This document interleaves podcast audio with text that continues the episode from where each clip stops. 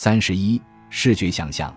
视觉想象是指在脑海中创造出某种事物具体形象的艺术。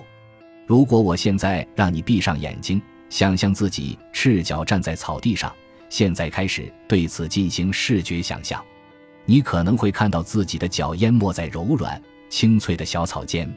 每个人想象出的场景都不一样，或许有些人想象的是阳光明媚的天空，有些人想象的是阴冷昏暗的天空，或许。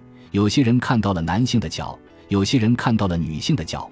或许你可能看到一双涂着指甲油或带着指环的脚，就连你踩草的感觉也可能不同。视觉想象的画面没有对错之分，这种艺术就是把脑海中的景象带到眼前来。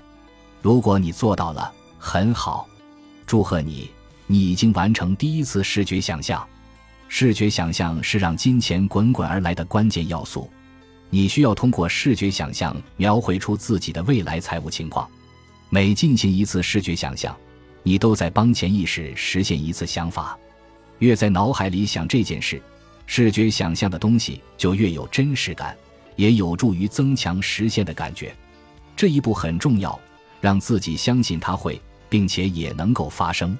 从某种程度上来说，大脑在我们视觉想象的过程中。就已经为迎接现实生活做好准备了，这会影响大脑的认知过程，比如感知、计划、运动控制和记忆。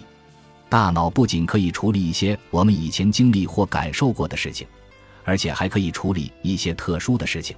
它可以想象出我们从来没有经历过的事情。说实在话，这确实很不可思议。视觉想象曾在我身上奏效过。但我还想知道它背后的科学原理，所以我去挖掘了一番，看看有没有人研究过视觉想象。二零一五年的一项研究发现，结合多种感官和情感的引导图像技术，比只有视觉图像的技术有更多的用处。这项研究解释说，如果你在想象橘子，那你的身体就会形成一种生理反应。每当我想要解释图像技术对身体产生多大影响时，我只要说“情色”一词，人们很快就能明白。当我们想到一些可以产生快感的事情时，我们的身体就会有反应。将我们进行视觉想象时的生理和心理反应联系起来是非常重要的，因为这会营造出更真实的感觉。吸引力法则帮助我们开始相信自己可以成为有钱人。